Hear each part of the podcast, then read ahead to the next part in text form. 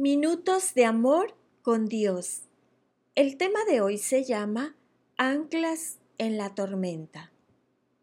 Cuando Matías y Julieta intentaron llevar su velero a una ensenada durante el huracán Sandy, el barco encalló. Mientras las olas los golpeaban, arrojaron rápidamente el ancla. Esto mantuvo el velero en su lugar hasta que llegó el rescate. Dijeron que si no hubieran tirado el ancla, habrían perdido el barco. Sin esta herramienta, las olas lo habrían estrellado contra la costa. En nuestra vida espiritual también necesitamos anclas que nos mantengan firmes.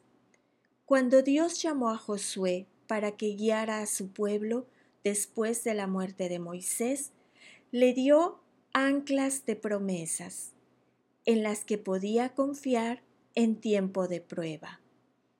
El Señor le dijo, estaré contigo, no te dejaré, ni te desampararé. El Señor tu Dios estará contigo en donde quiera que vayas.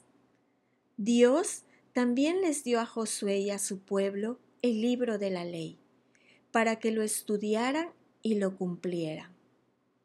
Esto, junto con la presencia del Señor, eran anclas en las que los israelitas podían confiar al enfrentarse a muchos desafíos. Cuando nos encontramos en medio de sufrimientos o las dudas amenazan nuestra fe, ¿Cuáles son nuestras anclas? Podríamos empezar con Josué 1.5. Aunque nuestra fe parezca debilitarse, si está anclada en las promesas y la presencia de Dios, Él nos sostendrá.